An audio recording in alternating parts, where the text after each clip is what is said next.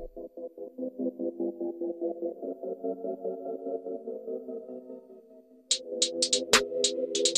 you.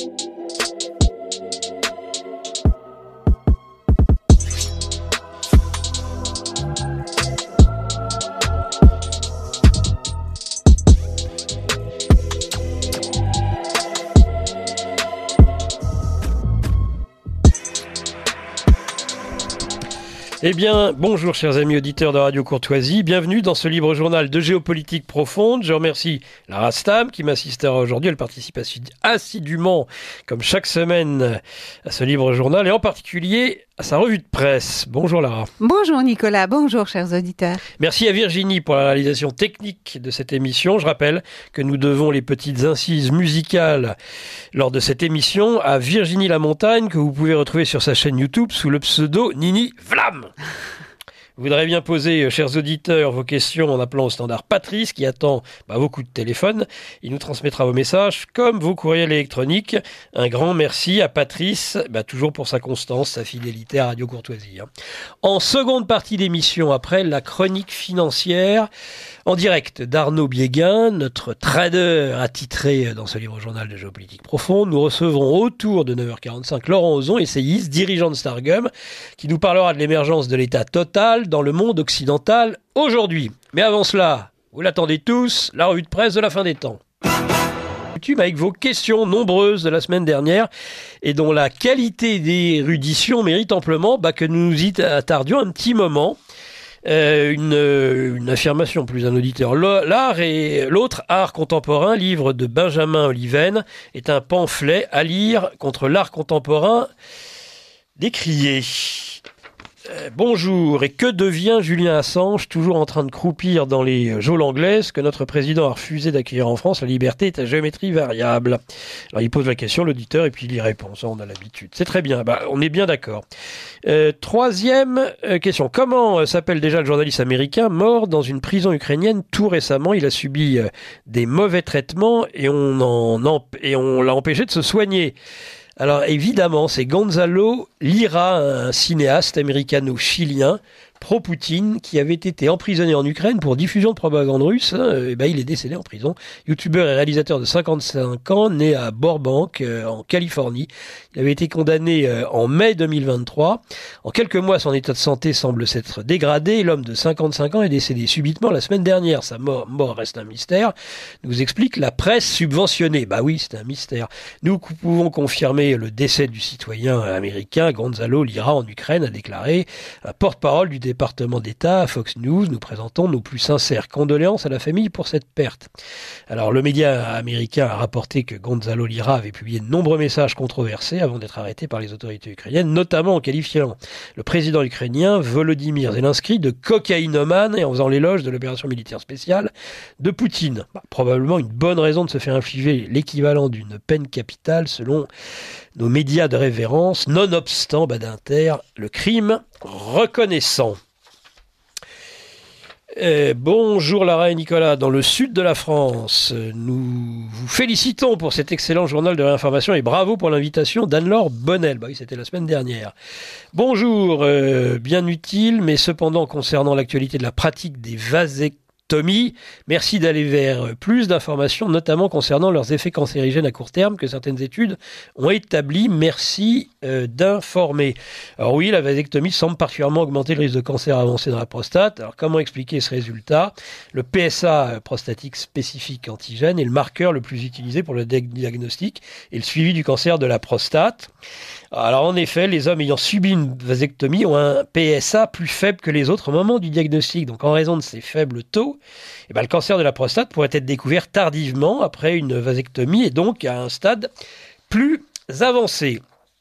L'invité, Madame Bonnel, qui a parlé du Rwanda, ne devrait pas manquer de travail car les guerres en Afrique sont permanentes, dans l'est de la République démocratique du Congo, par exemple. Euh, un auditeur, cher Nicolas, il ne faut pas souhaiter aux bobos qui défendent les migrants de ce qui est arrivé à Bernard Tapie, hein, RIP, qui se faisait euh, casser là hmm, pour ses cambrioleurs, par ses cambrioleurs immigrés très violents. Elle leur disait, mais pourquoi moi, je vous ai toujours défendu? Ben, Non seulement il s'est fait casser méchamment la gueule, mais en plus il s'est mordu les doigts, ouï, ouï, ouï. bien courtoisement. Euh, un auditeur, euh, j'aime beaucoup cette nouvelle formule de votre émission. Bravo les animateurs. J'apprécie aussi euh, énormément l'intervention d'Anne-Laure Bonnel, qui a fait un travail admirable sur le Donbass, le Haut-Karabakh. Respect, admiration. Je suis touché par son regard, son humanité. Les films documentaires d'Anne-Laure Bonnel méritent certainement être partagés avec le plus grand nombre. Euh, un auditeur, Anne-Laure Bonnel, nous propose de montrer ce que c'est la guerre, courage dans la résistance contre les euro-nazis qui veulent une revanche pour l'opération Barbarossa qui fut une défaite cinglante en 1944. Nous avons besoin de la paix maintenant. Euh, un couple d'auditeurs. Félicitations pour cette émission extraordinaire. Anne-Laure Bonnel est une invitée passionnante et si courageuse, une femme exceptionnelle. Bravo à vous trois. Elle nous vole la vedette, un peu, je trouve. Hein, un petit peu, oui. Alors, euh, une auditrice. Au Moyen-Âge, les chevaliers étaient des aristocrates qui se battaient sur le champ de bataille. Les populations, pauvres bien sûr, n'étaient pas partie prenante. Bon, pas totalement vrai, mais la guerre se faisait entre deux armées. À partir de quand a-t-on mis les populations au centre des opérations? Si je puis dire, bah, déjà Laurent Ozon répondra à sa façon euh, sur ce sujet. Ce que je donnerai comme point historique, bon, bah écoutez, c'est le 19 Fructidor en 6, les gens le savent, 5 septembre 1798, sous le directoire Jean-Baptiste Jourdan, à l'Assemblée des 500 et ancien vainqueur de Fleurus, qui avait sauvé la République, fait voter une loi qui institue la conscription et le service militaire obligatoire. L'article 1er de la loi Jourdan énonce Tout Français est soldat et se doit à la défense de la patrie. Voilà. Comment on en arrive à, aux guerres totales d'aujourd'hui. Euh, alors, une auditrice. Mais enfin, Nicolas, dire que vous êtes une femme, vous êtes dans le politiquement correct. Ce serait un laisser-passer. Ah oui, ça c'est un laisser-passer de dire qu'on est une femme quand on est un homme. Euh, un auditeur, en tant qu'allemand et farouche adversaire de cette commissaire européenne, la tristement célèbre Ursula von der Leyen, je vous confesse ma honte pour cette collusion européenne avec le régime azéri. J'ai honte, on parle de l'Arménie. J'ai honte pour le silence de nos médias et nos politiques face à l'agonie de nos frères et sœurs arméniens. Les génocidaires turcs ont toujours trouvé bon accueil en Allemagne et partout en Europe. C'est triste que la Turquie continue à se fourvoyer dans l'élimination des chrétiens arméniens. Auditeurs, les, la guerre, les guerres sont organisées dans l'intérêt des manipulateurs de grands industriels ou financiers. Elles servent leurs intérêts. Qu'en pensez-vous? Bah oui, cela même euh, que l'on retrouve par exemple au sein du Bilderberg, de la trilatérale, du forum de Davos. Euh, un auditeur, euh, c'est certain qu'en France, dès qu'un chat pète au milieu, au milieu alors ça on le connaît, cet auditeur, euh, d'une route, alors que la police ne vient jamais lorsque vous avez vraiment besoin d'elle, là évidemment, elle va bloquer tous les axes routiers pour assurer la sécurité du chat afin qu'il pète tranquillement. Je vous laisse imaginer une France en guerre, en Ukraine sous les bombes, malgré tous les défauts de leurs dirigeants. Eh bien, tout reste ouvert, magasins, pompes d'essence. J'ai même vu des gens en Ukraine continuer de mettre de l'essence malgré des bombes qui tombaient à 500 mètres d'eux, comme les Russes. C'est un peuple qui en a euh, une auditrice. Bonjour, euh, la planche à billets américaine qui n'a jamais arrêté de chauffer, voilà une preuve qui tord définitivement le coup à l'argument fallacieux du contrôle de la création monétaire avec laquelle on nous justifie l'indépendance, voire la privatisation des banques centrales. Qu'en pensez-vous? Bah Oui, c'est parfaitement exact. Euh, une auditrice, à nouveau bonjour. Ah, mais je ne m'inquiète pas euh, pour ceux qui euh, ont fait la dette des pays ou des nations. Pas de problème pour eux. Les soucis à venir sont pour le populo minuto. Ceux qui ont organisé cette dette abyssale feront une bonne guerre dont ils sortiront encore plus riches et pourront aussi faire leur gouvernance mondiale. Ils sont patients. Ils y arrivent petit à petit. Euh, une auditrice. Covid, Pfizer euh, devait nous fournir la conclusion de, son expérimentation clinique fin 2023. Pas de nouvelles. Bah si, c'est un triomphe. Hein, c'est ce qu'ils disent depuis le début. Un triomphe qui n'empêche pas la transmission, qui n'empêche pas les formes graves, qui n'empêche pas les Covid longs. Sans parler des effets indésirables. Auditrice, euh, si je comprends bien, vous avez dit qu'il fallait, d'après les réunions scolaires instituées pour l'éducation nationale, de donner du plaisir aux enfants de leur dès leur naissance. Question. Qui va se charger de ces moments dits de plaisir sexuel? Les mamans, les papas, les parents vont devoir-ils masturber leurs enfants? Éducation nationale égale honte, honte, honte à cet organisme. Euh, on arrive vers la fin. Bonjour, où en sommes-nous de la cryptographie post-quantique? Ah, Alors là, c'est une question d'érudit. Hein. ainsi que de l'informatique quantique pour les communications inviolables et les attaques informatiques désuètes. Euh, il a fallu que je travaille le sujet. Bon, alors déjà, à l'origine, l'informatique quantique est une menace pour les cryptographies, avec un risque conséquent de pouvoir un jour craquer grâce à la vitesse de calcul d'un ordinateur quantique. Tous les codes, pour l'instant, jugés inviolables. C'est arrivé dans le passé. Dans le cadre du projet Venona, les services de renseignement américains avaient intercepté des communications soviétiques chiffrées émises par la pendant la Seconde Guerre mondiale. Le code ayant été craqué en 1946, ils sont ensuite parvenus à déchiffrer progressivement les messages, découvrant notamment l'étendue de l'espionnage atomique au profit de l'URSS durant le projet Manhattan. Alors on peut imaginer que les agences de renseignement prennent bien soin d'enregistrer aujourd'hui des échanges chiffrés. Et puis, bah, ils sont peut-être incapables de les lire aujourd'hui, mais cela deviendra une mine d'informations le jour où ils auront accès à un ordinateur quantique. C'est la méthode récolte maintenant des chiffres plus tard. On rappelle quand même que les ordinateurs quantiques ne sont pour l'instant toujours qu'au stade théorique. Hein. Par ailleurs, le protocole de Diffie-Hellman de cryptographie à clé publique reste très fiable, mais les algorithmes discrets pourraient être craqués par des ordinateurs quantiques. Donc, nous nous dirigeons donc vers une cryptographie post-quantique où les algorithmes joueront un rôle prépondérant pour tester les codes préalablement à leur mise sur le marché. Ah, un auditeur, ça, pique un peu la question. Bonjour à tous. Euh, allez-vous euh, parler de Navalny et de l'affaire Grumbar? Alors, euh, Grumbar, c'est Philippe Grumbar, l'ancien directeur de la rédaction de l'Express, dont on rappelle, il est peut-être ancien du KGB. Il a aussi fait la courte échelle à Mitterrand lors du scandale de l'Observatoire et lui a sauvé la mise, ce qui lui a permis de rebondir en 65, comme on le sait, à l'élection présidentielle. Alors, sans être du tout macroniste ou pro-ukrainien, nous dit cet auditeur, le monde politique russe ne me séduit guère. En général, cher auditeur, quand on commence par une négation, c'est pas bon signe. Hein. Donc je pense que vous êtes un peu macroniste et un peu pro-ukrainien. Bon, bien courtoisement. Post-scriptum, une question indiscrète. Quel est euh, au juste le métier de la Rastam qui se sent très libre de parole, mais en France, évidemment? Bah, et qui se sent aussi, cher auditeur, très libre de ne pas vous répondre, puisque nous vivons en démocratie, n'est-ce pas? Exactement. C'est drôle parce que ça, c'est exactement les arguments de Macron. Hein. Bon, on va pas dire que c'est Macron lui-même qui, qui, qui daigne nous oh. répondre, je ne pense pas. Soyons pas complètement parano. Allez, on termine par euh, cet auditeur. Merci Anne-Laure Bonnel d'avoir montré l'atrocité de la guerre pour les hommes appelés pour être transformés en zombies, chair à canon comme en 14-18. Seuls les civils planqués à l'arrière suscitent en général la compassion des médias et de... J'aimerais débuter cette revue de presse à proprement parler en revenant sur la vie d'Alexis Navalny, présenté en héros par l'Occident depuis sa mort subite à 47 ans dans la prison de l'Arctique où il purgeait une peine de 19 ans. Cette haute figure de la résistance à l'oppression selon une classe médiatico-politique unanime a un passé pour le moins trouble, un délinquant financier avant de devenir un agitateur tardif. Navalny a étudié à l'université de Yale pendant six mois sur la recommandation du joueur d'échecs Gary Kasparov, que je connais d'ailleurs, en compagnie à cette époque d'activistes de révolution de couleur. Politiquement, il se chercha longtemps ultra-libéral un jour, ultranationaliste le lendemain, il devient hostile à Poutine avec la Tchétchénie. Il accuse alors le maître de Kremlin d'être trop mou vis-à-vis des terroristes. On retrouve une vidéo où il explique que si une pantoufle suffit pour écraser un cafard, une tapette pour une mouche, il faut un revolver pour abattre un musulman. Macron et plus encore Mélenchon apprécieront. Jusqu'en 2010, il est le conseiller privilégié de quelques oligarques et au, point que la revue Vedomosti, l'équivalent russe de Financial Times, avait désigné en 2009 comme personnalité de l'année. En 2011, il est candidat malheureux aux législatives russes et en 2013, battu aux élections municipales à Moscou. Sa situation financière est alors florissante, mais suite à ses échecs, alors qu'il siège au conseil d'administration d'Aeroflot, installé dans cette sinécure par le député milliardaire Alexandre Lebedev, ancien directeur adjoint du KGB, Navalny se retourne contre ses bienfaiteurs, les accusant d'être un ramassis de voleurs et d'escrocs, alors que lui-même tremble dans des affaires louches qui lui valent tout de même d'être radié du barreau en 2013. Première dérive, l'affaire Yves Rocher. Comme la poste russe n'est pas en mesure de traiter les 4 millions de colis livrés par l'entreprise française, bah, celui-ci fait appel à Glavovdivska, une société de logistique détenue par Navalny et frères.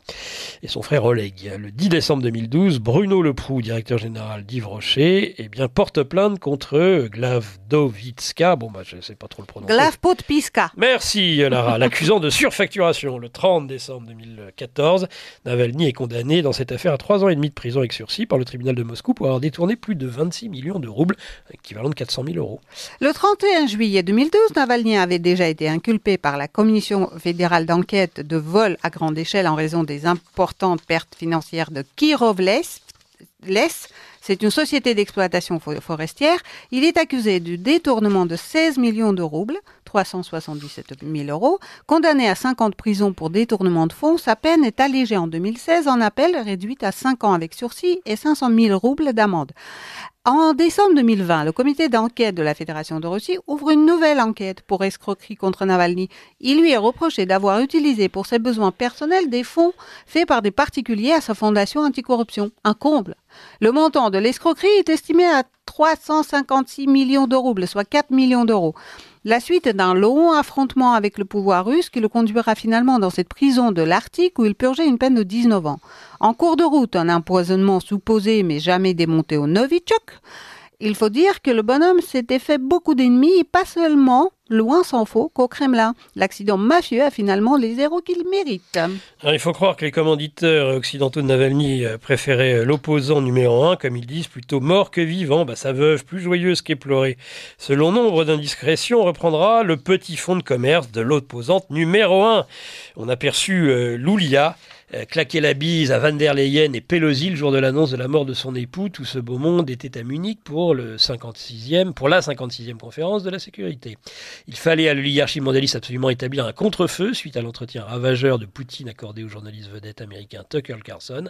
Ravageur pour la propagande de l'empire du mensonge, sentant cette mort subite, sans aucun rapport avec le vaccin, évidemment, est tombé à pic. Rappelons maintenant donc à notre France oublieuse qui s'insurge euh, de cette mort inexpliquée quelques menu scandale. Républicain sous la Ve République pour ne, euh, pas tout passer, euh, pour ne pas passer toute la revue de presse sur les scandales de la Ve République. Ouais, il est de bon ton aussi euh, préférentiellement quelques suicides ou crimes jamais élucidés, comme le bien entendu Robert Boulin, Joseph Fontanet, Jean de Broglie, le juge Renaud, Michel Barouin, Henri Curiel, François Duprat, euh, René Lucet, cinq des des frégates de Taïwan morts en 91 ou encore Yann Pia. Mais rien qu'en se concentrant sur l'ère Mitterrand, la référence ultime de ceux qui nous gouvernent, rappelons François de Gros-Souvre, suicide à l'Élysée, Pierre Bérégovoy, voit deux balles dans la tête, un suicide assurément, Roger Patrice Pelat, meilleur ami de Mitterrand, prêteur de Beuret, qui ouvre la voie aux... de Béret, Béret, euh, qui ouvre la voie aux infractus qui tombent à pic comme à, Alfred Sirven d'Alpha-Aquitaine ou Jean Ederlalier. Le bonhomme ne voit rien, lui il est quasi aveugle mais décide de faire un tour au vélo un beau matin et se fend le crâne en deux. Il prévoyait d'annoncer l'existence de Mazarine Pinjot au grand public et ceci pour les morts les plus douteuses. On pourra élargir le champ. Alors de quoi euh, recadrer gentiment nos donneurs de leçons en France ou du moins pour l'oligarchie mondialiste perverse. On rappellera le double suicide en prison par pendaison de Jeffrey Epstein et de son bras droit français Jean-Luc Brunel.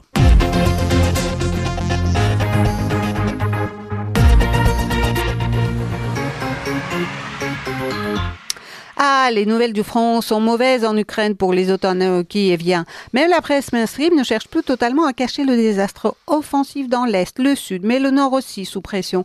Après la prise de la ville d'Avdiivka, première ville fortifiée abandonnée à la hâte, face à Donetsk, Robotine est sous le feu nourri de l'artillerie russe. Cette ville avait été reprise aux forces russes en août, ce qui avait été qualifié de succès majeur par Kiev dans sa contre-offensive contre les forces russes.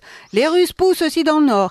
Kharkiv pourrait devenir un objectif qui rouvrirait la route vers Kiev. Euh, vers Kiev. En manque d'hommes et de munitions, les Kieviens vont vers le choix douteux, renforcer le nord pour protéger Kiev, mais alors le risque est immense de subir une offensive dans le sud qui aboutirait à Odessa, ou l'inverse, choix cornélien. Le joueur d'échecs Poutine n'a jamais été aussi dans son élément. Non, comme un malheur n'arrive jamais seul, on apprend que la tête de pont sur le Dniepr a été réduite. C'est le dernier maigre gain de la fameuse contre-offensive qui est tombé. On comprend mieux ainsi l'extrême nervosité des Occidentaux face à cette situation, alors que l'aide financière américaine reste bloquée à la Chambre des représentants.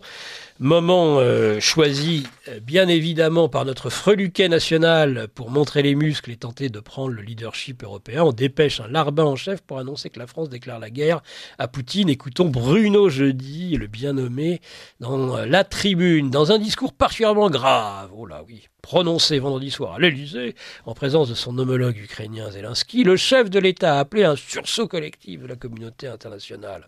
Un propos fort pour alerter sur la montée en puissance de la menace russe et de l'agressivité du maître du Kremlin à l'égard de l'Europe, et singulièrement de la France. Les signaux de cette aggravation se multiplient tous azimuts, de la mort soudaine de l'opposant russe Navalny à la propagande grossière de l'ancien président Medvedev, avec euh, ses menaces à peine voilées sur la sécurité d'Emmanuel Macron, en passant par les révélations de la presse américaine sur la préparation d'une attaque nucléaire contre les satellites européens. Poutine tient bel et bien le rôle d'acteur méthodique de la déstabilisation du monde. Alors notre porte-coton officiel de continuer, c'est dans ce contexte d'une Europe seule face à l'autocrate russe que vont se dérouler les élections européennes cruciales. Un scrutin qui dépasse de très loin les petits enjeux de politique intérieure. On sent qu'ils ont les jetons, hein, vraiment, avec ces élections. En réalité, c'est un combat civilisationnel, nous dit jeudi, qui se jouera le 9 juin partout sur le continent entre des populistes trop souvent complaisants avec Moscou et ceux qui refusent de négocier avec le Kremlin. Le tweet larmoyant de Bardella sur la mort tragique de Navalny ne doit pas occulter que le RN a vanté pendant des décennies, je dirais même des siècles, je dis. Et il y a encore peu les mérites du leader russe. L'heure de la clarification a sonné. Le soutien à l'Ukraine reste majoritaire en France, mais il recule face à Poutine qui joue le temps long. Macron a prévenu, il faut aider l'Ukraine, quoi qu'il en coûte. Ça commence mal hein, quand il dit quoi qu'il en coûte. Et quelles que soient les décisions américaines, la guerre contre Poutine est à ce prix. Ah, vous l'aimez bien, hein, Nicolas? Il nous régale, mon cher Lara. J'avais croisé sa trajectoire il y a 25 ans lorsqu'il était au Parisien, déjà fort avec les faibles et faible avec les forts. Bon, le fake américain sur une arme nucléaire déployée par les Russes dans l'espace pour détruire les satellites occidentaux a déjà fait pchit. Washington refuse de confirmer que la menace est nucléaire et qu'il s'agit d'une menace conventionnelle. Ce n'est pas nouveau et plusieurs puissances y exercent depuis fort longtemps, dont les USA plus amusante. L'ex-président russe Dimitri Medvedev, aujourd'hui numéro 2 du Conseil de sécurité du pays, a ironisé sur la visite qu'Emmanuel Macron en Ukraine a d'abord annoncée pour février, puis d'ici mi-mars. Macron semble avoir été si effrayé par un projet d'assassinat réel ou présumé euh, qu'il a annulé son voyage, s'est-il glossé? Bah, il, est vrai, qu'un Kinjal, s'il est Montjoie Saint-Denis à bas la Macronie, bah, serait plus saisissant qu'une tarte tatin, aussi savoureusement administrée. Le fut-elle atteint l'Ermitage il y a quelque temps déjà? Souvenir ému pour Damien Tarel qui n'a témoigné aucun regret après son geste. Bah, qui a fait de la prison. Hein. Oui. Ce qui est plus ennuyeux pour Macron, c'est que la rumeur a grossi suite à la mort de deux ressortissants français, un soi-disant humanitaire. Éliminé par qui Nos médias sont moins définitifs que pour Navalny, pour le coup. Et si l'attentat était prévu euh, contre notre éminence, certains parlaient d'attaque sous faux drapeau. Enfin, dans cette propagande de guerre, il n'est pas un saint à qui se vouer, nous le savons tous bien, si nous voulons respecter un minimum de la neutralité journalistique. En tous les cas, tout dans la tribune de Brudeux jeudi ressort de l'inversion accusatoire. Agressivité de Poutine envers Macron? Ne serait-ce pas plutôt l'inverse, ce dernier ayant fait serment de tout faire pour empêcher la victoire de la Russie, ressortant pour l'occasion quoi qu'il en coûte Macron et les Occidentaux nous mènent à la guerre, le Parlement n'est même pas saisi, ce qui ne semble pas émouvoir outre mesure les députés et sénateurs, à une ou deux notoires exceptions, le député Dupont-Aignan ou le sénateur Houpert ont saisi le Conseil d'État en nom de l'article 53 après avoir observé la violation de la Constitution par le président censé la protéger. Bilatéral signé par Zelensky et Macron aurait dû passer par la loi, donc le Parlement. J'ai un point d'accord néanmoins avec le petit scribouillard de Juppie Petit Air, c'est le combat civilisationnel qui est en cours entre ce qui reste de civilisation dans ce monde incarné par la Russie et l'Occident décadent et barbare.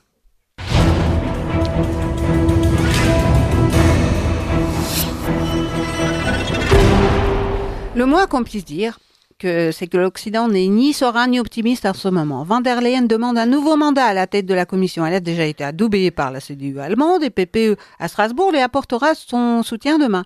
L'Europe est résignée, même l'Italienne Meloni devrait la soutenir faute de mieux, disent-ils. Toujours est-il que les soupçons de corruption à son égard ne sont pas levés.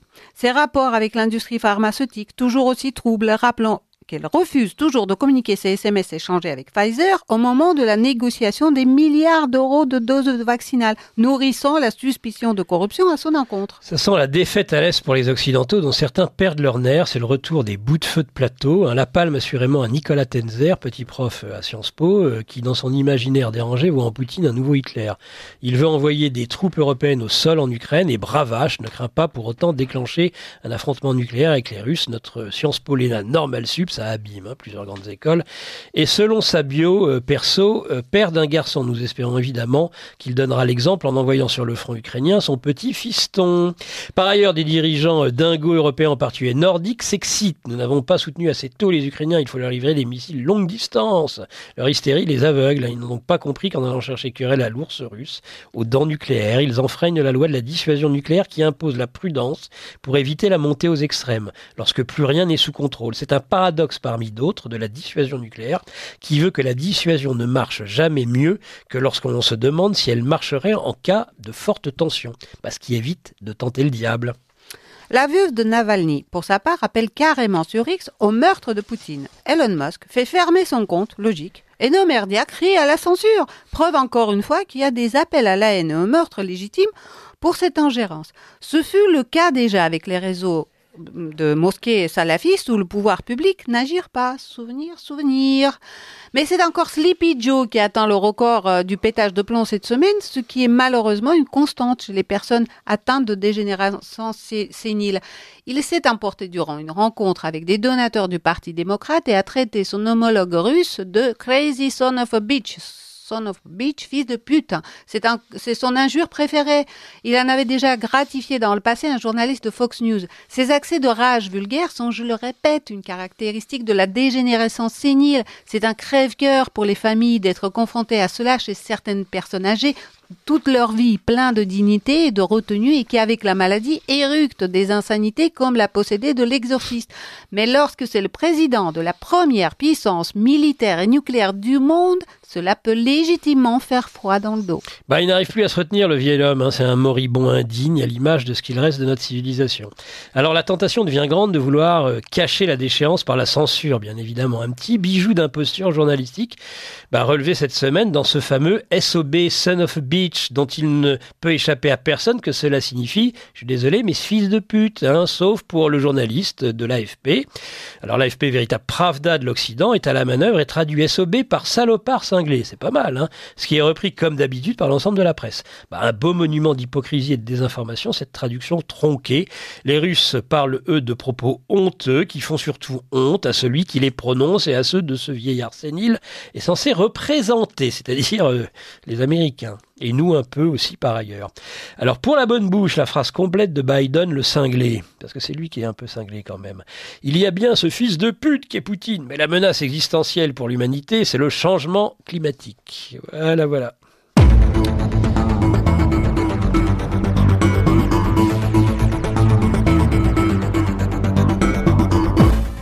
Mais qu'est-ce que vous voulez? L'oligarchie mondialiste a des circonstances atténuantes. Tout fout le camp pour eux actuellement. L'année dernière, ils annonçaient qu'ils allaient gagner la guerre. Cette année, ils pensent la perdre. Mieux, il y a encore quelques semaines, il n'était question que des réchauffements climatiques. Et voilà qu'on nous annonce un grand refroidissement, une nouvelle ère de glaciation dans l'hémisphère nord.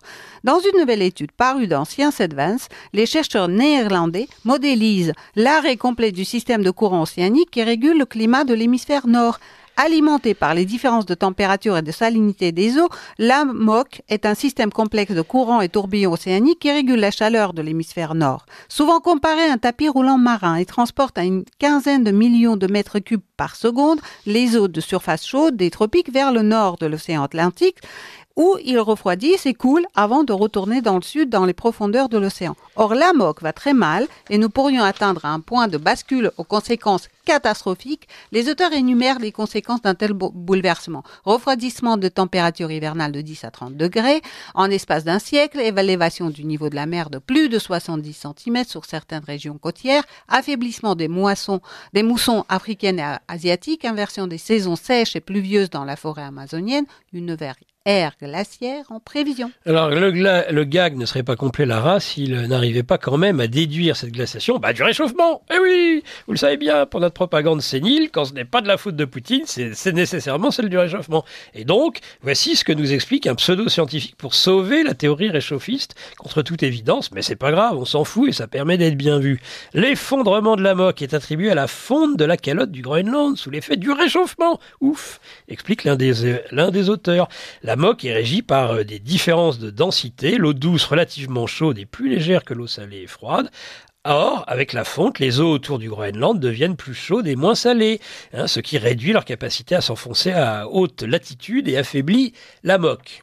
Et voilà, femme de peu de foi, c'est bien le sacro-saint réchauffement climatique qui est à l'origine de tous nos maux. C'est John Bidon qui le dit, de toute façon. Et il n'y a pas que Biden qui perd la tête. Hein. Nancy Pelosi est allée de son lapsus à Munich. Les sanctions donnent aux Russes l'argent pour payer cette guerre. Sa langue a fourché probablement Quoique.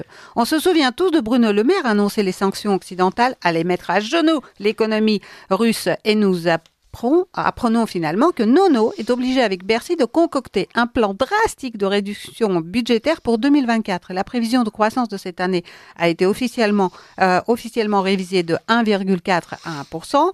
Les meilleurs experts pensent même qu'ils auront du mal à dépasser 0,5%. L'activité économique s'effondre, entre autres à cause de la fracture, facture énergétique dont moins de rentrées fiscales, dont un déficit budgétaire qui file et devient hors de contrôle.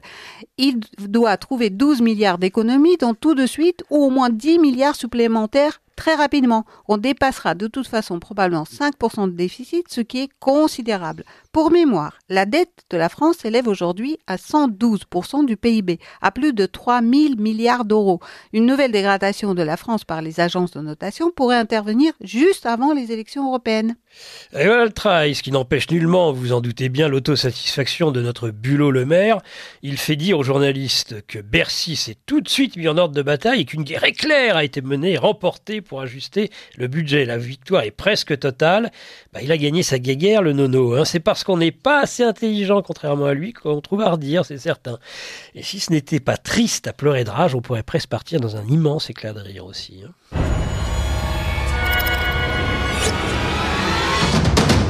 L'Occident est à la ramasse et ils ne savent plus comment refermer la boîte de Pandore de l'information. Guerre de l'information que, contre toute attente, ils sont en train de perdre. Il ne se fait plus de recadrer Salvini à Bruxelles parce que malheureux a osé demander qu'on laisse l'enquête dérouler avant de tirer des conclusions délirantes sur la mort de Navalny. Trump, lui, passe par les réseaux sociaux et c'est là que le bas blesse. Il écrit La mort soudaine d'Alexei Navalny m'a fait prendre de plus en plus conscience de ce qui se passe dans notre pays. C'est une lente et constante progression qui nous conduit sur le chemin de la destruction avec des politiciens, procureurs et juges escrocs de la gauche radicale. Une interview par Tucker Carlson d'un ancien directeur du Pentagone pour la cybersécurité, Mike Benz, est particulièrement éclairante à ce sujet. On y apprend que dès l'origine, Google et les réseaux sociaux ont été infiltrés par les services américains pour déstabiliser les régimes ennemis et favoriser les révolutions de couleur. Il fallait contourner les médias officiels du régime à abattre. Et l'algorithme joue alors un rôle essentiel en montant référencement des agitateurs et autres activistes et en créant des communautés de pensée hostiles au pouvoir. On apprend même que Google ordonne à Twitter de ne pas faire de mise à réseau mise à jour de réseau en pleine manifestation en Iran en 2016 pour donner toutes leurs chances aux agitateurs de rue anti-Mollah. Oui, mais euh, ensuite, ce fut le syndrome de l'arroseur arrosé. Hein. Les réseaux sociaux vont se trouver colonisés en Occident par des courants de pensée hostiles. La CIA n'avait pas vu que ces manœuvres de contournement des médias officiels des régimes soi-disant autoritaires serviraient ensuite à leurs pires ennemis, en particulier aujourd'hui la droite patriotique. Le Brexit est une immense gifle en 2016, les Brexiteurs s'appuyant sur les réseaux sociaux contre les médias officiels. Et que dire de la victoire de Trump la même année grâce, à nouveau, pour partie, aux réseaux sociaux bah, L'empire du mensonge va chercher à partir de ce moment-là à contre-attaquer mais le mal est fait et il est difficile de revenir en arrière. La censure va tout de même s'abattre, mais les adversaires du système ont de la ressource. La pandémie du Covid est lancée, mais la résistance trouve à informer quand même. Le narratif trouve ses limites. La généralisation des passes vaccinaux, sanitaires, l'identité numérique, le contrôle social sont reportés. Mais l'oligarchie est tentée de passer en force. Narratif de la Grande Guerre, réchauffement climatique, elle fait feu de tout bois, mais essuie des échecs. Ils jettent maintenant toute leur force dans la bataille à l'image de George Soros, le milliardaire américain d'origine hongroise patron de l'Open Society, qui fait main basse sur Audacy, qui abrite rien moins que 230 stations de radio aux États-Unis, certainement pour assurer la pluralité des opinions à la veille de la présidentielle américaine. Le consortium revendique une audience de 170 millions d'auditeurs chaque mois quand même. Hein. De quoi exercer une influence politique majeure sur les citoyens américains. La, la fondation du philanthrope a le sens de l'humour. La fondation estime que des médias libres et indépendants sont la pierre angulaire de la démocratie et de la liberté, et nous sommes fiers que nos bénéficiaires bénéficient travaille dur pour, faire progresser ses principes. Bah, le fiston de George Soros, qui est en train de prendre la main sur le groupe, souhaite publiquement que Trump finisse en prison. Un modèle de neutralité politique. Le bouclage de l'information, la répression tous azimuts ne s'arrête pas là. Si l'on l'entend avec impatience L'interview d'Edward Snowden qui dévoila à partir de 2013 l'ampleur de la surveillance exercée par la NSA sur les internautes du monde entier, on sait aussi que Julian Assange, euh, l'homme des Wikileaks, est tout proche d'une extradition vers les États-Unis où il risque 175 ans de prison. On se souviendra que Macron a refusé de lui accorder l'asile politique avec une obstination rare. L'ancien banquier Rothschild ne doit pas penser que Assange s'inscrit dans l'arc républicain comme le RN ou la Reconquête. Pour notre presse aux ordres, le problème est ailleurs. Il fait les gros titres sur le resserrement du contrôle numérique sur les opposants, si ce n'est pas l'hôpital qui se moque de la charité. Hein.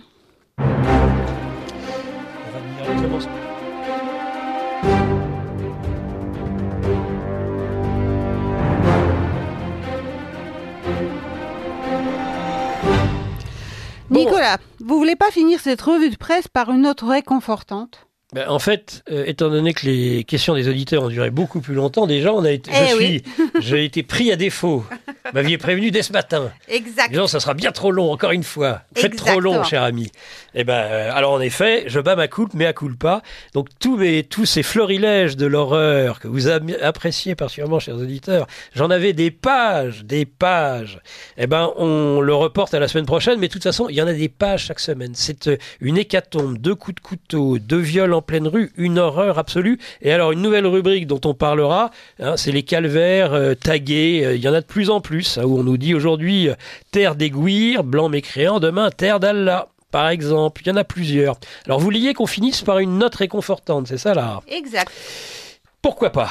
Alors tandis qu'aux États-Unis, le bon gouverneur Abbott euh, au Texas annonce la construction d'une base militaire à la frontière mexicaine pour lutter plus efficacement contre l'invasion des migrants clandestins, eh ben mon petit Donald lance une marque de basket destinée aux vrais patriotes.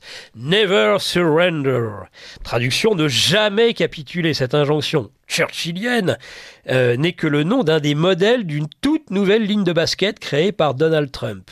Frappé d'un T sur la languette et d'un drapeau américain au niveau du talon, le modèle doré est présenté comme audacieux et résistant, tout comme le président Trump. Limité à 1000 exemplaires, ces chaussures destinées aux vrais patriotes sont déjà en rupture de stock malgré le prix de vente, 399 dollars.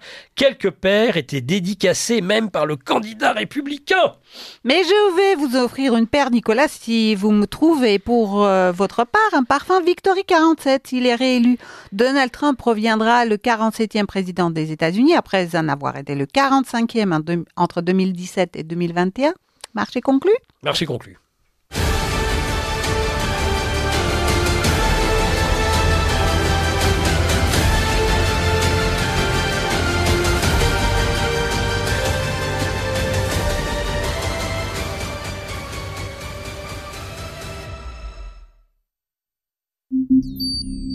Vous appréciez cette émission Alors aidez Radio Courtoisie à en produire d'autres. Rendez-vous sur soutenir.radiocourtoisie.fr. Merci d'avance.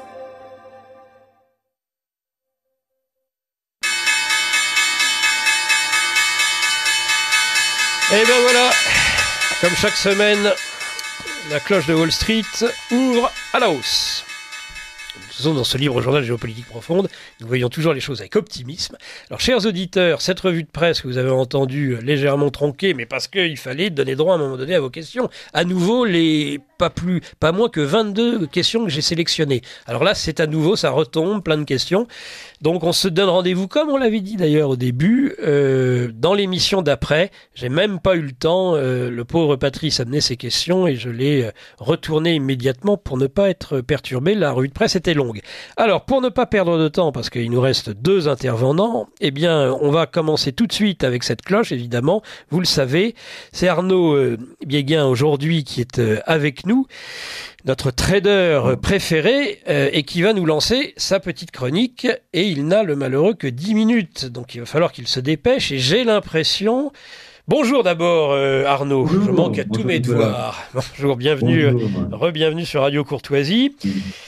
Euh, je pense Arnaud que vous nous avez concocté cette semaine un moyen d'investir, alors ça qui me plaît, dans l'immobilier depuis son canapé. Oh, quel bonheur, si ce peut être devant son, dans son canapé, c'est génial. On vous écoute, on vous écoute. Eh ben, on va faire ça, on va faire ça euh, efficace, vous inquiétez pas, on va s'adapter. Donc aujourd'hui, la dernière fois, effectivement, je vous avais parlé des dividendes, et cette fois-ci, euh, donc avec les aristocrates du dividende, et cette fois-ci, on va encore s'intéresser aux dividendes, mais cette fois-ci spécialisé dans l'immobilier. Mhm.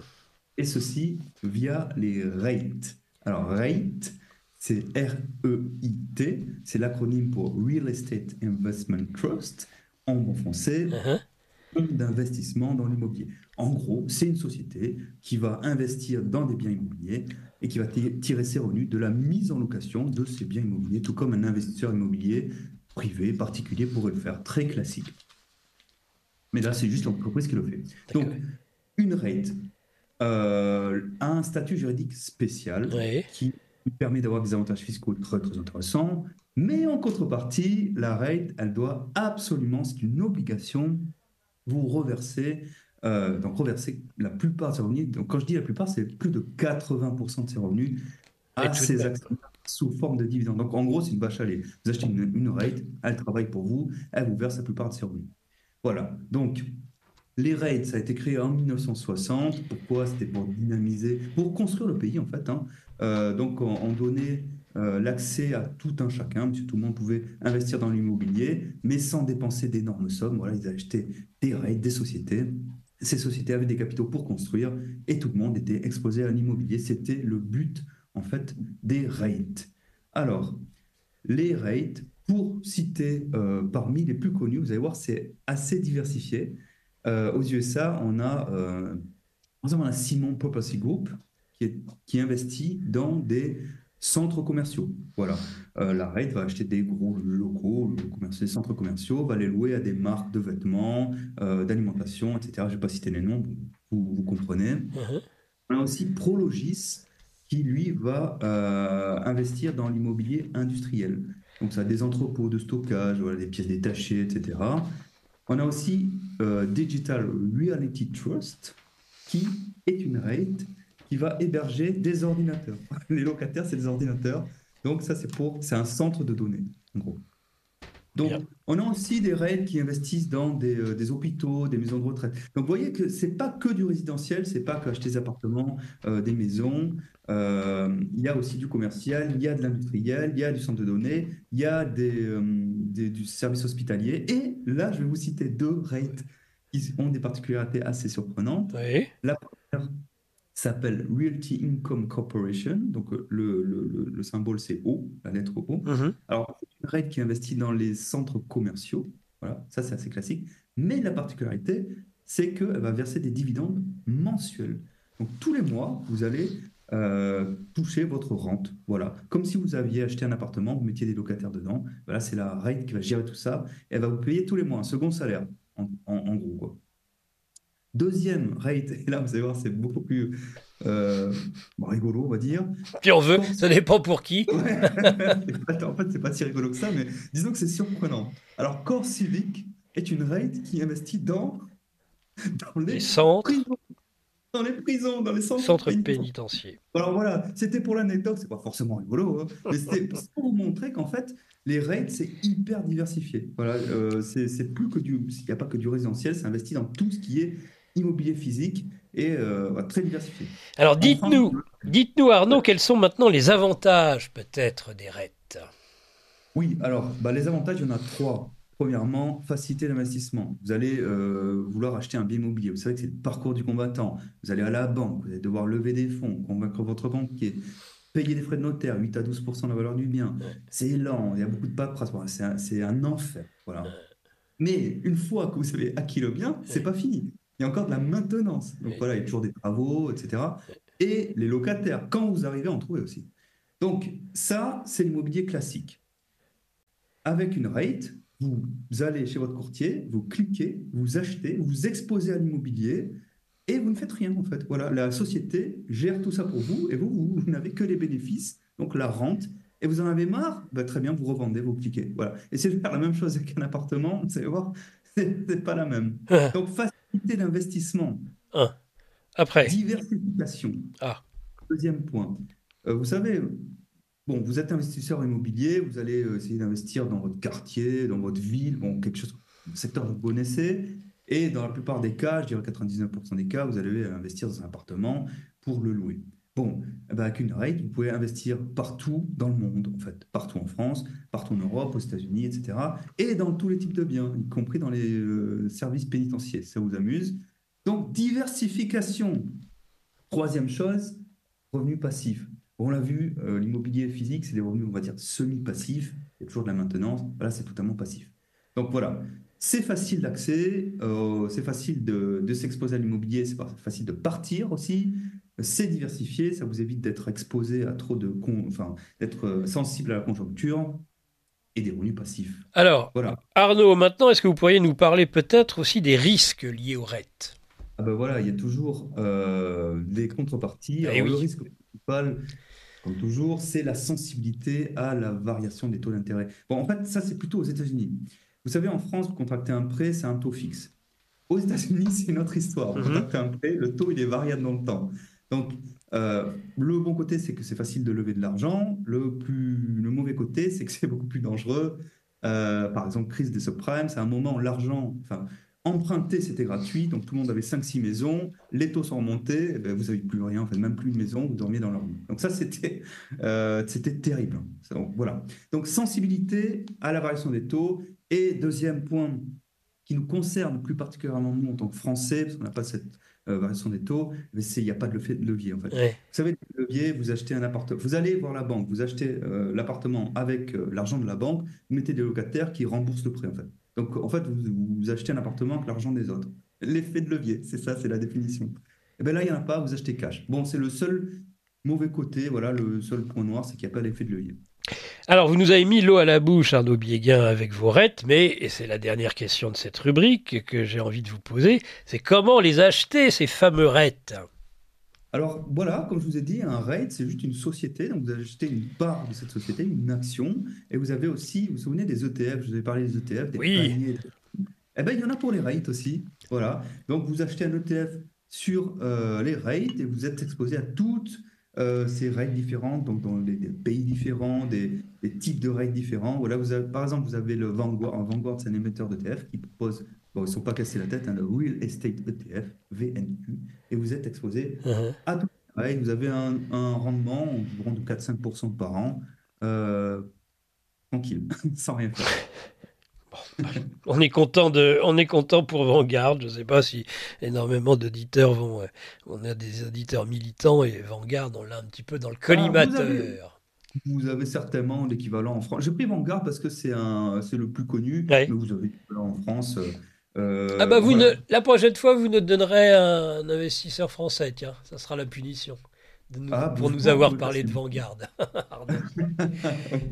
Un grand merci, un grand merci Arnaud pour le, la, clarté, la concision, l'efficacité. C'est ça qu'on aime aussi euh, chez des euh, financiers qui parlent de ce qu'ils connaissent parce qu'eux-mêmes investissent et non ah bah euh, des, personnes qui bavardent sur des plateaux et qui nous annoncent des catastrophes tous les quatre matins. Moi, j'apprécie ce type de, de, chronique. Merci beaucoup, Arnaud Biéguin. Merci beaucoup. Et, euh, et puis à très, à très vite. Donc, pour en savoir plus et construire votre empire immobilier ah bah, depuis votre canapé, rendez-vous sur Géopolitique Profonde et devenez un magnat de l'immobilier. Tout à fait. Merci euh, Arnaud, euh, Laurent Ozon, pardon, euh, stratégiste, analyste, technique scientifique indépendant, conférencier, essayiste. il est l'heureux papa aussi de quatre enfants. Il investit dans des PME innovantes. Stargum étant aussi la, société qu'il a fondée. Et nous l'avons aujourd'hui par téléphone. Donc bonjour Laurent Ozon et à nouveau bienvenue sur Radio Courtoisie. Nous entend-il Oui, allô Oui, bonjour Laurent Ozon. Euh, bienvenue sur Radio Courtoisie. On vous Bonjour, merci. On vous entend très bien. Bon, euh, voilà, mon cher Laurent, je viens de faire votre présentation aux auditeurs. Euh, on parlera aujourd'hui, et c'est un des derniers articles que vous avez signé dans la revue de géopolitique profonde, sur l'avènement de l'État total. État total euh, que l'on va relier à la dernière, l'avant, la dernière ou avant, non, avant dernière fois que nous vous avions eu dans ce livre au journal Géopolitique Profonde sur les fameuses guerres de première, deuxième, troisième, quatrième. Et on commence même à évoquer dans cet article de fond que vous produisez pour Géopolitique Profonde la cinquième euh, génération, inspirée en partie de la troisième, mais je ne vais pas commencer à spoiler euh, le sujet. Et j'aimerais qu'on commence à, à, parler un petit peu, si vous le voulez bien, Laurent, de l'État avant même de parler d'État total. Je vous cite et je vous lance sur ce point. Nous assistons, dites-vous, à une transformation de la nature des institutions habituellement désignées comme l'État. Et en continuant, dites-vous, vous avertissez à utiliser ce mot sans mettre à jour sa définition, ben nous dissimulons la réalité de ces changements et nous nous empêchons de prendre la mesure de leurs effets. Donc j'aimerais que vous, Laurent Ozon, si vous le voulez bien, euh, on commence peut-être euh, par euh, voir ensemble l'État, son étymologie et puis son évolution au cours des temps historiques. Oui, alors bon, c'est un sujet très vaste, hein, il faut le, dire. C'est un sujet très vaste pour une raison simple, c'est que depuis des siècles, en fait, de nombreux auteurs, tous plus illustres et complets, ont consacré parfois une partie de leur œuvre, voire la totalité de leur œuvre à, la question de l'État. Donc, je n'avais pas la prétention, évidemment, de d'apporter des choses fondamentalement nouvelles dans la conception, mais d'opérer une synthèse pourquoi? Parce que comme euh, vous avez repris cette, euh, cette introduction euh, à mon article, euh, nous sommes confrontés effectivement à un phénomène de, de transformation profonde, euh, non seulement du monde, mais de nos institutions, et que euh, comprendre le sens des mots avant de les utiliser et s'accorder en quelque sorte sur la profondeur et le sens euh, des mots que nous utilisons, c'est quelque chose de fondamental. Si on continue à parler de l'État dans sa définition initiale, c'est-à-dire euh, bon, l'acception que, les gens en avaient il y, a, il y a un siècle ou deux siècles ou même encore 50 ans, on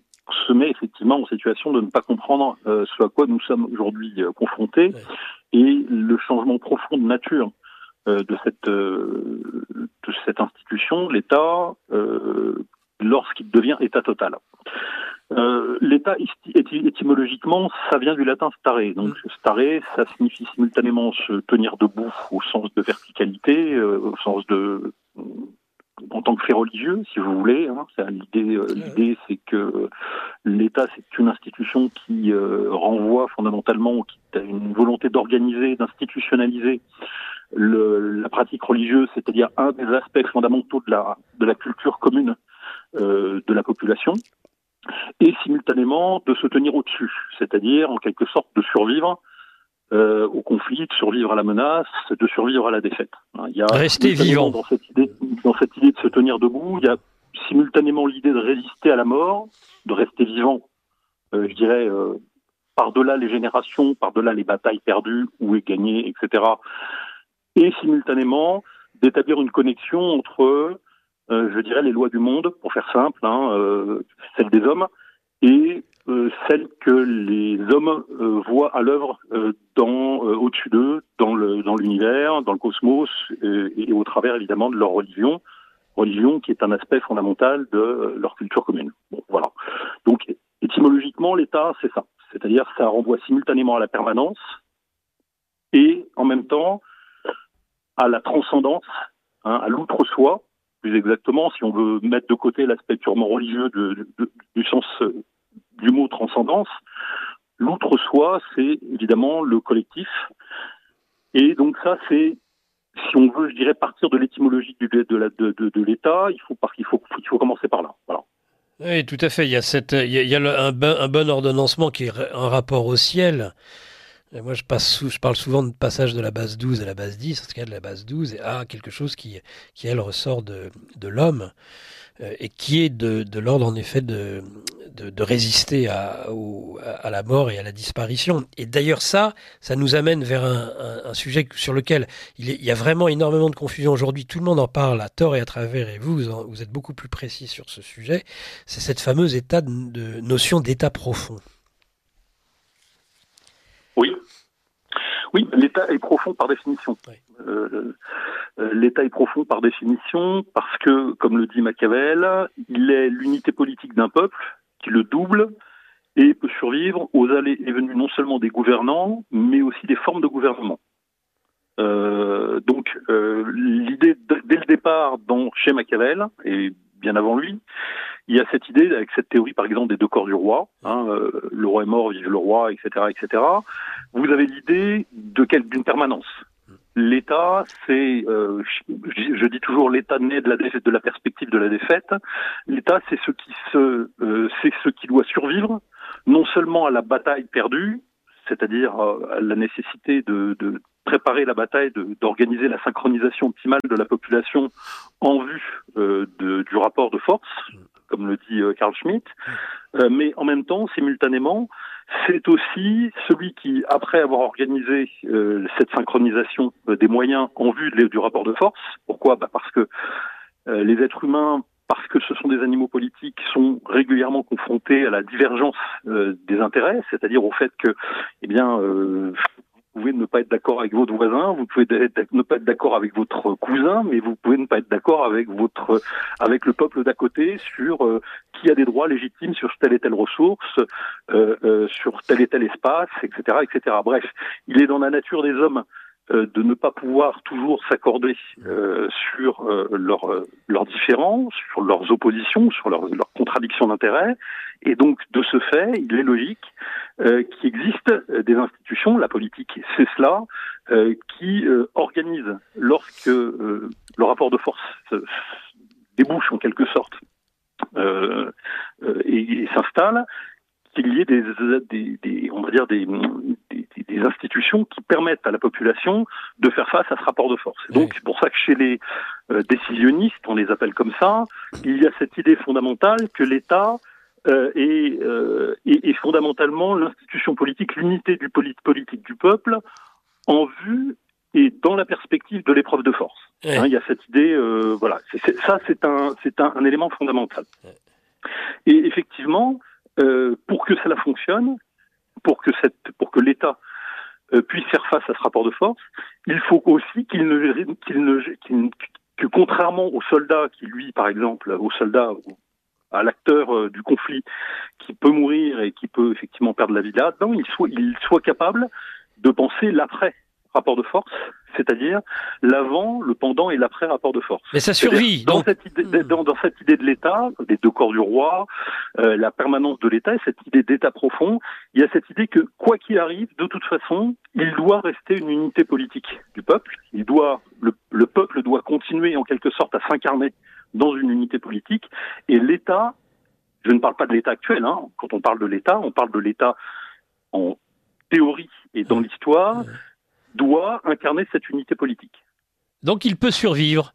Il peut survivre même. Il doit, il doit survivre. Il doit survivre. C'est-à-dire que il est, il est fondamentalement, euh, il est fondamentalement permanent aussi longtemps que le peuple euh, a conscience de lui-même, c'est-à-dire a conscience de la nécessité d'être, de se, de, de s'incarner dans une unité politique et de vouloir euh, une politique propre.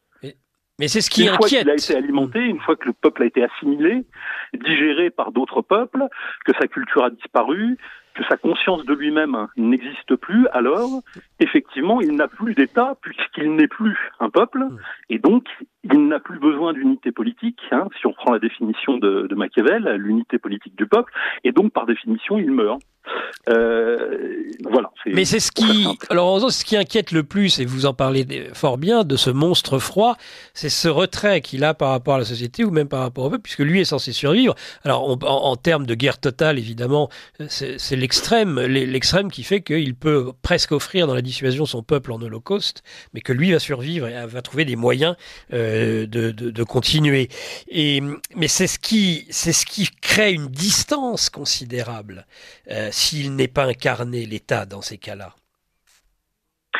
Oui, en fait, si vous voulez, l'État, ce, ce, si c'est toujours un équilibre euh, compliqué dans l'histoire, une aspiration est complexe dans l'histoire des populations à l'égard de l'État, c'est leur besoin d'avoir une, d'une incarnation de, leur unité politique et le besoin pour eux, pour les peuples, de disposer euh, d'une euh, de, moyens de mobilisation et de synchronisation optimale de la population dans le cadre euh, du rapport de force, mais après le rapport de force, c'est-à-dire pour organiser la société, etc. Bref, euh, ça c'est un, c'est une constante.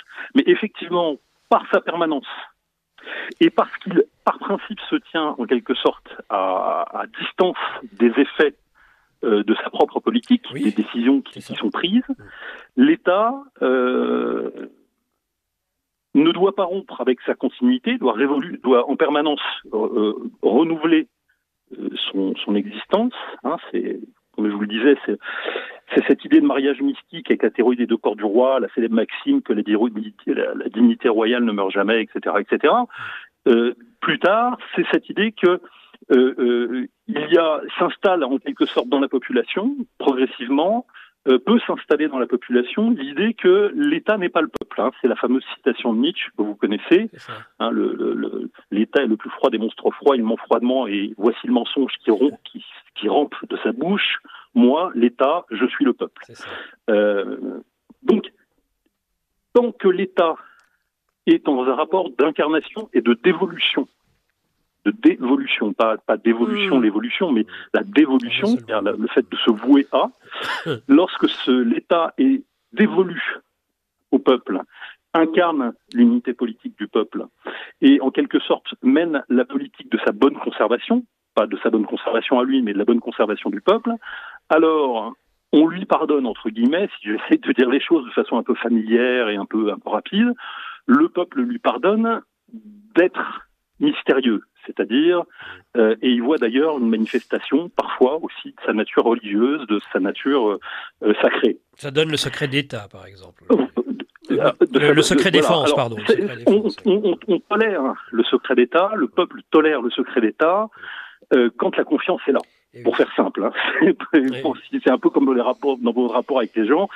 Lorsque quelqu'un a un comportement, je, je- je- je prends des analogies un peu, un peu triviales, hein, excusez-moi, mais si vous avez des rapports avec une institution, avec une- un collectif ou avec un peu importe quoi que ce soit, euh, qu'il euh, et que ce quoi que ce soit en question ne fasse pas quelque chose qui va contre vous, qui vous détruit, vous abîme, vous ignore, etc.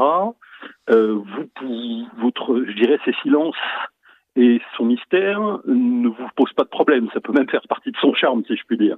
Euh, lorsque, par contre, euh, l'État, euh, en tant qu'institution, qui est profond par nature, c'est-à-dire qui doit survivre et qui doit assurer sa continuité par-delà le, je dirais le truc, s'incarne mal, c'est-à-dire se, se fige dans des, des, je dirais, des organisations, des oligarchies en quelque sorte, qui elles-mêmes se tiennent à distance du peuple, ne sont plus dévolues au peuple, c'est-à-dire ne mènent plus la politique de sa bonne conservation, l'État, la, politique, la politique naturelle du peuple, c'est-à-dire la politique de sa bonne conservation, et simultanément continuer, continuer à, je dirais, à, à ne pas, euh, à ne pas refléter en quelque sorte, à ne pas s'exposer euh, en toute lumière aux questions et aux inquiétudes que cette politique suscite, euh, suscite, pardon, pardon, suscite, euh, alors effectivement naît euh, un, un phénomène qui est bien connu, qu'on a bien identifié déjà depuis longtemps, qui est une forme d'inquiétude profonde,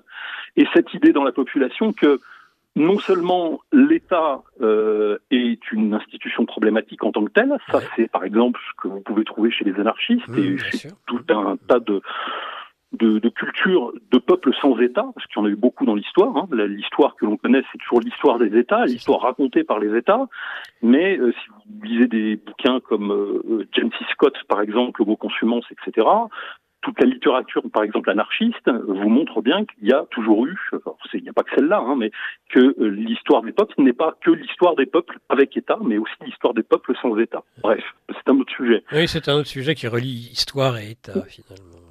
Oui, oui, c'est ça. Mais alors donc, il y, y a cette idée toujours que euh, euh, pour que le rapport de confiance ne soit pas brisé, il faut que le peuple perçoive en permanence que l'État en question est bien le prolongement de son unité politique, lui est bien dévolu. Oui.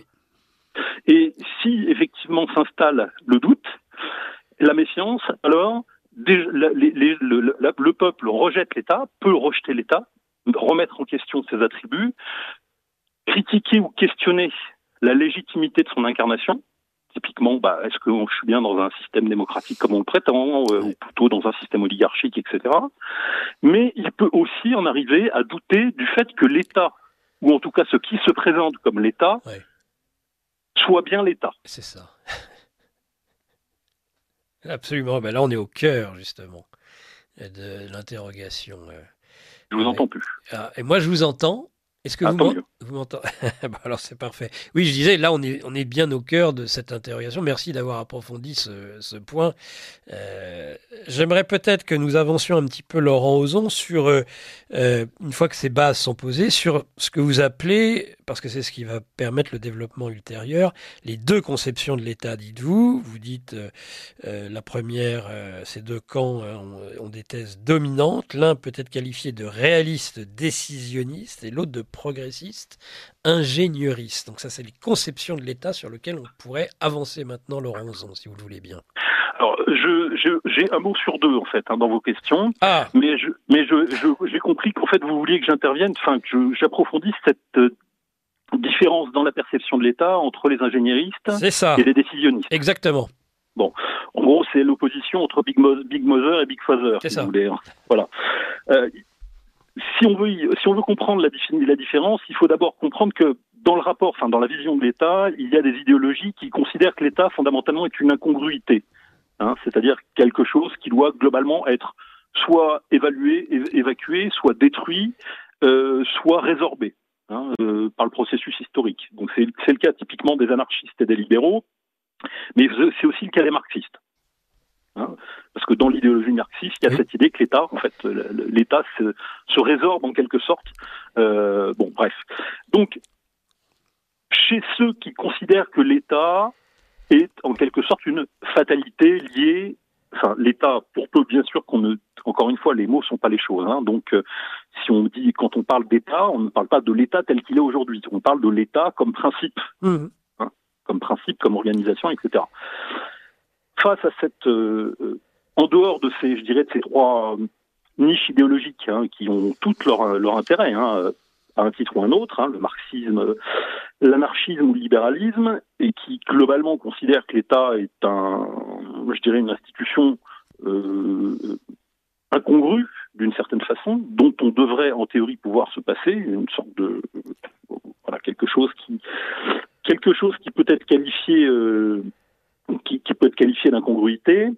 Il reste deux, je dirais deux, deux écoles, pour faire simple.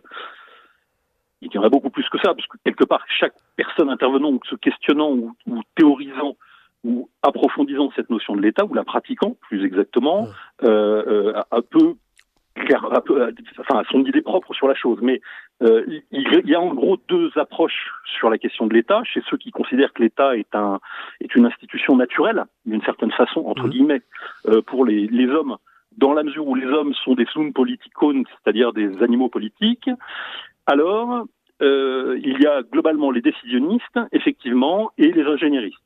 Pour faire très simple, chez les décisionnistes, l'idée c'est que c'est l'autorité qui fait la loi, c'est pas la vérité. Mm. Donc le décisionnisme politique, c'est une théorie politique et juridique qui est fondée sur le principe c'est l'autorité qui fait la loi et non pas la vérité. Donc l'État n'est pas une institution morale, euh, ça n'est pas une institution, euh, c'est pas une institution qui résulte du droit, mais qui fait le droit et qui le fait et qui organise la société en vue du rapport de force, Ouais. pour faire très simple. C'est-à-dire, en gros, chez les décisionnistes, il y a cette idée que celui qui prend la décision est souverain et dans la mesure où euh, et, la fonction de l'État, en quelque sorte, est euh, de, en quelque sorte de, c'est dans l'adversité et dans la, confrontation que l'État euh, s'institue et c'est dans la continuité des dispositions particulières qui sont nées de la confrontation, c'est-à-dire en gros bah, quand la communauté politique s'est mobilisée en vue du rapport de force, c'est-à-dire la guerre, euh, C'est ça. etc., etc., et qu'elle a produit un, elle a produit une organisation particulière pour faire face à ce rapport de force, c'est-à-dire faire face à la guerre, faire face au conflit, faire face à, à des menaces, quelles qu'elles soient. Et bien face à ça, l'État, c'est l'institution politique qui tranche, qui décide dans le cadre du rapport de force, et simultanément, a posteriori, organise la société pour poursuivre en quelque sorte, pour faire perdurer dans la société les dispositions de coopération qui sont nées de la guerre ou qui sont nées du rapport de force. Oui, vous retrouvez ça chez des auteurs tels que Julien Freund, Karl Schmitt, euh, sur l'insécurité intérieure, euh, sûreté extérieure, euh, et, et voilà, cet, type d'organisation. Oui. Tout, tout, à fait. Donc, bon, il y a beaucoup de choses à lire là-dessus, hein, effectivement. donc ça, on peut qualifier cette école de décisionniste, on va dire. C'est celui qui, qui, produit la décision, qui est souverain, qui voilà. Et puis il y a cette idée, il y a, il y a une autre école, si je puis dire, qu'on peut qualifier d'ingénériste qui considère que fondamentalement l'État n'est et que les décisionnistes qualifient de libérale, même si elle n'est pas libérale au sens des libéraux. Enfin bon, bref, le mot libéral est un terme polysémique euh, qui a été utilisé un peu par tout le monde pour dire n'importe quoi. Oui. Mais il y a chez les ingénieristes l'idée que l'État est une institution nécessaire, mais qu'elle est le résultat simplement de la complexité de la société? En clair, c'est parce que nous vivons dans une société et que nous devons faire un hein, et pluribus unum, faire l'unité à partir de la diversité, institution euh, pratique politique par définition, qu'il faut que existent des institutions, là je parle du point de vue des, des ingénieristes, qui, qui organisent en quelque sorte la société, non pas spécialement en vue du rapport de force, mais en vue de la cohabitation, du vivre, du vivre ensemble, pour reprendre les termes actuels, en vue du vivre ensemble le plus durable possible. Et donc, le, le, pour les, on va dire pour, pour les ingénieristes, l'État est une, quelque sorte, une matrice d'ingénierie sociale qui vise à assurer euh, l'unité euh, des, euh, le vivre ensemble en quelque sorte de ceux qui la constituent. Oui. Voilà, pour faire très simple. Alors, à partir de là, Laurent Ozon, ce qui est intéressant, c'est de les confronter, euh, eh bien, ces deux grandes théories, euh, celle que va incarner en effet plutôt un, Karl Schmitt d'un côté et un Karl Popper de l'autre pour les ingénieristes. Euh, une, euh, ils font une synthèse par rapport à, à l'état total. Et, et, ça, ça, ça, vraiment, ça interpelle parce que finalement, ils ont, ils dénoncent l'un et l'autre une forme d'état total et vous écrivez, vraiment, je vous cite en grave parce que c'est très éclairant. Il, les ingénieristes font de l'état total bah, un archaïsme caractéristique de l'absolutisme des sociétés fermées, tandis que les décisionnistes font de l'état total, ce qu'on connaît avec, entre autres, Anna Arendt, une conséquence du déconstructionnisme, du moralisme et du libéralisme politique des sociétés ouvertes qui vident l'État de ses prérogatives et déconstruisent le corps social, obligeant à intervenir euh, à tous les niveaux pour compenser les effets de leur utopie. Dire qu'ils se renvoient, ces deux théories se renvoient systématiquement la balle, finalement, de l'émergence des totalitarismes. Oui, c'est ça, c'est ça. C'est-à-dire que c'est effectivement, bah, bon, cette citation est assez éclairante, je crois. Bah, c'est vous, oui, euh, je vous ai cité. Elle, dit l'essentiel, c'est qu'effectivement les deux dénoncent une forme, les deux écoles en quelque sorte. On parle de, de catégorie générale. Hein, oui.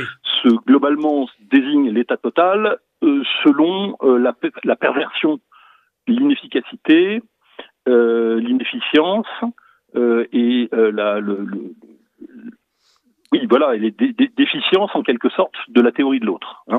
Euh, donc moi évidemment je suis plutôt décisionniste en la matière, comme vous vous en doutez, mais euh, je crois que c'est important de montrer que euh, effectivement pour les pour les partisans de je dirais de l'ingénierie, de l'état ingénieur en quelque sorte à la Karl Popper, euh, de, de, l'ingénierie du vivre ensemble permanente, euh, l'état total c'est l'état totalitaire, c'est-à-dire l'état qui résulte des, nationalismes euh, et des, du, du, des, je dirais des pathologies des sociétés fermées. Hein, chez Popper, il y a cette idée que toutes les sociétés fermées, entre guillemets, sont des sociétés homogènes qui euh, reproduisent des comportements euh, valorisant des comportements magiques, tribaux, etc., etc., et que finalement Auschwitz, pour faire très simple, est le résultat de l'histoire de ces sociétés fermées, de ces sociétés archaïques et abusives, et que on sortira du cycle, en quelque sorte, qui a mené Auschwitz, en créant une une autre pratique de la politique, une autre pratique de l'État, et donc c'est bon globalement l'État ingénieur, euh, c'est l'État euh, qui chargé chargé du vivre ensemble. Bon, voilà pour faire simple. Chez les décisionnistes, comme je comme le dit l'extrait que vous avez lu, il y a cette idée que euh, l'État en tant qu'État libéral, c'est en tant qu'il nie la spécificité politique du peuple et la spécificité fonctionnelle de l'État, c'est-à-dire la nécessité d'organiser, de constituer l'unité politique et d'incarner la décision dans l'histoire dans le cadre du rapport de force et qui nie le rapport de force, les libéraux sont en permanence confrontés à l'échec, c'est le point, de vue des décisionnistes, sont confrontés en permanence à l'échec de leur, de leur approche de la, de la réalité de l'homme en quelque sorte, leur vision de l'homme n'est pas est déficiente en quelque sorte, et donc sont obligés d'intervenir à tous les moments, à tous les moments et à tous les niveaux de l'État pour faire de l'État une instance de régulation de tout, y compris des choses qui dans lesquelles on n'était pas censé le voir arriver, c'est-à-dire non seulement l'éducation des enfants, mais ce que vous mangez, ce que vous buvez, euh, à quelle heure vous le faites, bref, euh, à tous les niveaux. Euh, Laurent Ozon, ce qui est, en effet, là, vous, faites une synthèse euh, éclairante de, ces, perspectives de, sciences politiques, de philosophie politique. Mais vous apportez quand même des éléments euh, qui appartiennent, je dirais, à vos, recherches, en particulier sur la guerre, euh, et ce lien qui est, que moi je trouve éclairant parce que même si c'est vrai que ce sont des polémologues, souvent les décisionnistes, plus que des politologues, néanmoins vous reliez, vous fortement, l'état total de l'évolution de la nature de la guerre. Là, on rentre vraiment dans les théories des, des guerres de, de, différentes générations. Et, et, je trouve que là, votre point de vue, plus, votre approche plus personnelle, euh, extrêmement intéressante et j'aimerais qu'on qu continue euh, dans ce cadre-là pour expliquer justement l'état total, son évolution et on terminera par comment lutter contre peut-être.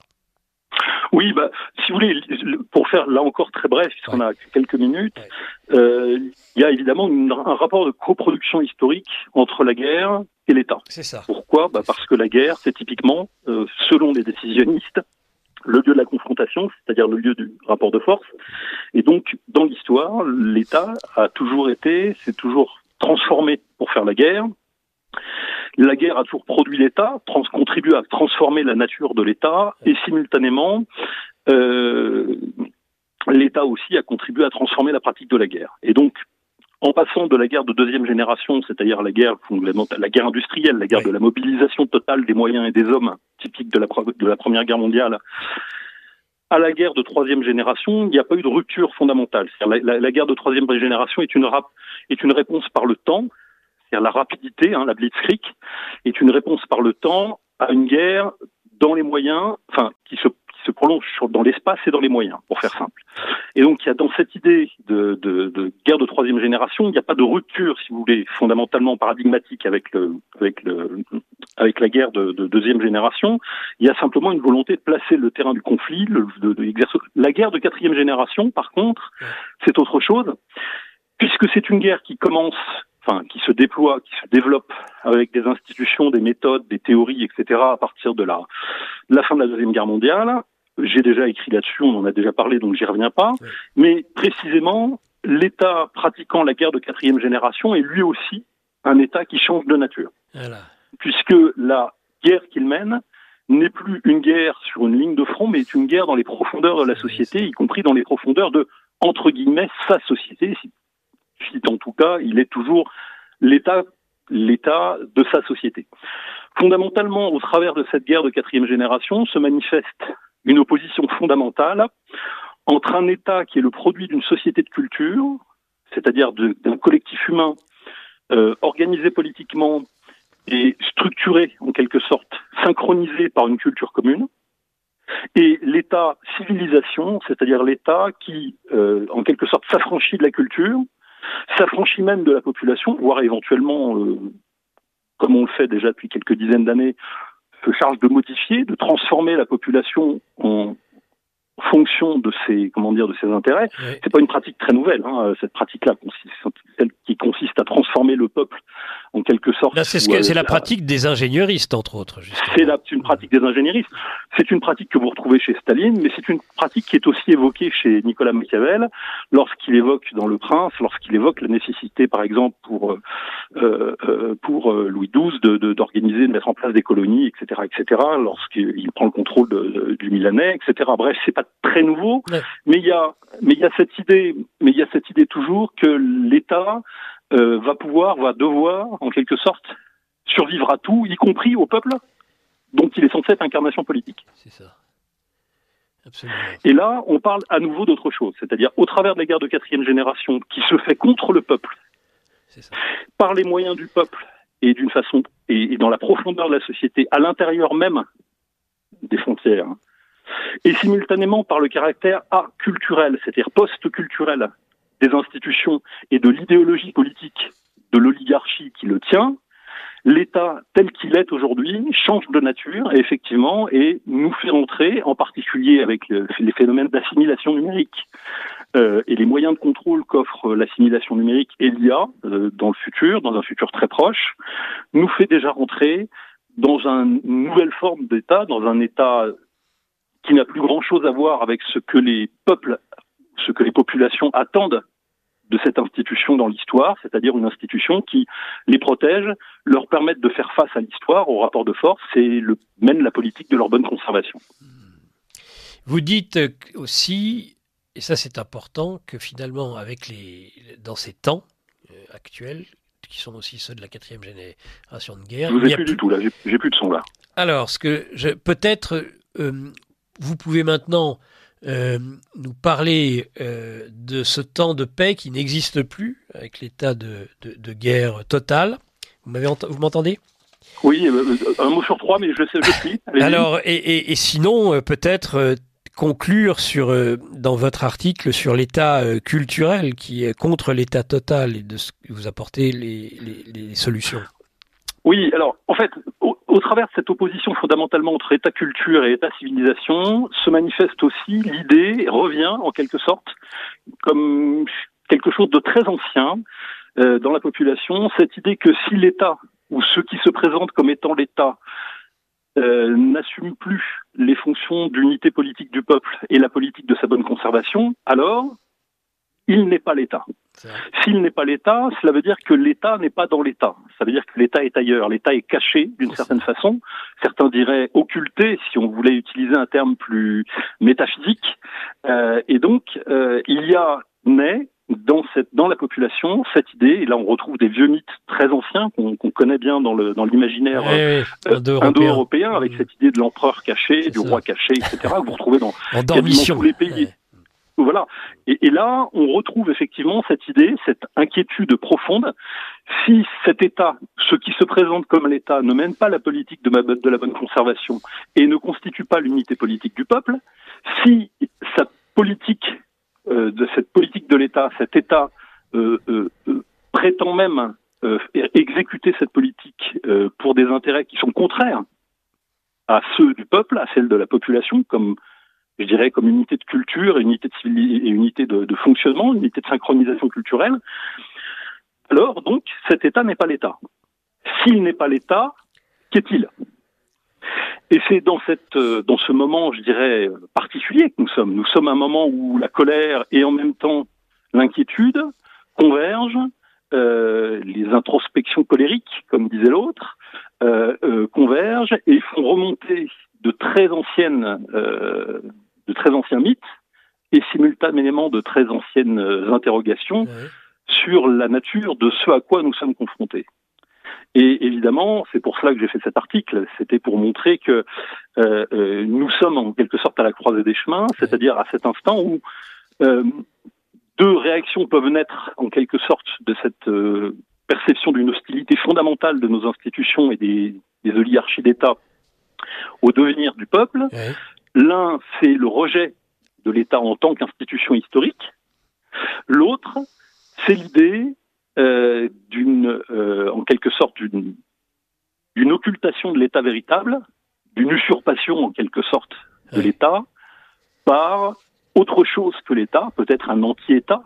Euh, et là, on voit évidemment toutes les connexions euh, possible avec d'autres notions que l'on retrouve dans le religieux, cette notion d'antéchrist, cette notion d'empereur caché, etc., etc., qui sont des, notions très, très, très, très anciennes, très complexes, euh, et, qui ont toujours permis aussi euh, au peuple, dans les profondeurs en quelque sorte de sa conscience historique, de penser euh, toujours la compréhension du peuple face à des politiques euh, qui sont mises en œuvre et dont ils perçoivent qu'elles le, détruisent. Et eh oui. Voilà. Et donc on en est là. C'est-à-dire quelle sera la réponse de la population? On sait qu'elle est déjà de, de, de, dans la réaction libérale en quelque sorte à notre époque. Il y a aussi cette idée que euh, chez, les, chez un certain nombre de libéraux de droite, par exemple, cette idée que finalement, puisqu'on ne peut absolument plus obtenir d'unité politique, il faut plus qu'il y ait d'unité politique du tout, il faut plus qu'il y ait d'État parce qu'il faut plus qu'il y ait de redistribution, parce qu'il n'y a plus d'unité politique, il faut détruire les moyens de l'unité politique, et euh, etc., etc. Chez les anarchistes, cette idée que les peuples sont des peuples qui sont asservis en quelque sorte par l'État, etc. Bref, chacun y va de son de son analyse sur l'incongruité du peuple, mais ce que j'ai voulu voir, ce que j'ai voulu montrer, c'est que euh, chez ceux qui pensent qu'il y a une naturalité de l'État, c'est-à-dire de la fonction de l'institution État dans, dans les sociétés complexes, nous sommes au pied du mur. C'est-à-dire nous sommes au moment où effectivement il va falloir décider de savoir si c'est bien l'État, si c'est bien à l'État que nous sommes confrontés, ou à quelque chose d'autre, et peut-être nous mettre d'accord sur la nature de ce quelque chose d'autre, ah oui. parce que c'est de l'unité précisément de la désignation de l'ennemi que naît à nouveau un processus de coopération sous stress vital. Absolument, c'est se mettre d'accord sur ce que c'est. Et en tout cas, vous l'identifiez de façon classique sur la fin de la fin de votre article en une forme de tyrannie et vous rappelez en effet euh, que depuis euh, le Moyen Âge, eh bien, il y a des philosophes qui euh, ont théorisé ce droit de résistance à la tyrannie. Oui, oui, tout à fait. Ben, c'est fait partie de notre culture politique à tous, euh, qu'on a tendance un petit peu à oublier, hein, contre le l'ingénierisme et l'absolutisme rationalisant, hein, c'est-à-dire la, la, la, la, calculabilité en toute chose, euh, la société du, du vivre ensemble, mais du vivre ensemble sans nous. euh, nous, oui, sommes, nous, oui. nous, sommes nous sommes confrontés en quelque sorte à la nécessité euh, d'opposer non pas seulement des intuitions, des mythes, comme ceux que je viens d'évoquer, qui m'intéresse beaucoup évidemment, mais aussi fondamentalement euh, des doctrines politiques, des héritages politiques, et nous avons dans notre dans notre histoire des héritages politiques qui nous permettent de penser euh, cette époque et qui nous permettent de faire face en quelque sorte à à cette à cette rupture de conditions euh, qui nous fait descendre d'un cran euh, dans la chaîne alimentaire de consommateur à produit consommé. À produit consommé. Merci, euh, merci beaucoup Laurent Ozon euh, pour toute cette intervention et aussi pour cette conclusion. Et à très bientôt dans ce livre journal de géopolitique profonde. On remercie donc, chers auditeurs, la Rastam, Arnaud Biéguin qui nous a fait sa chronique financière. Nous, je rappelle, je remercie encore Virginie Lamontagne. Patrice que je vois arriver euh, dans le studio et puis euh, et donc euh, notre invité principal qui était Laurent Ozon. je laisse chers auditeurs maintenant eh bien le micro. Vous l'attendez tous évidemment et j'en fais sa promotion dans la fin de cette émission. Maïbowski pour un libre journal des controverses tout de suite sur Radio Courtoisie. Merci de votre écoute et à la semaine prochaine.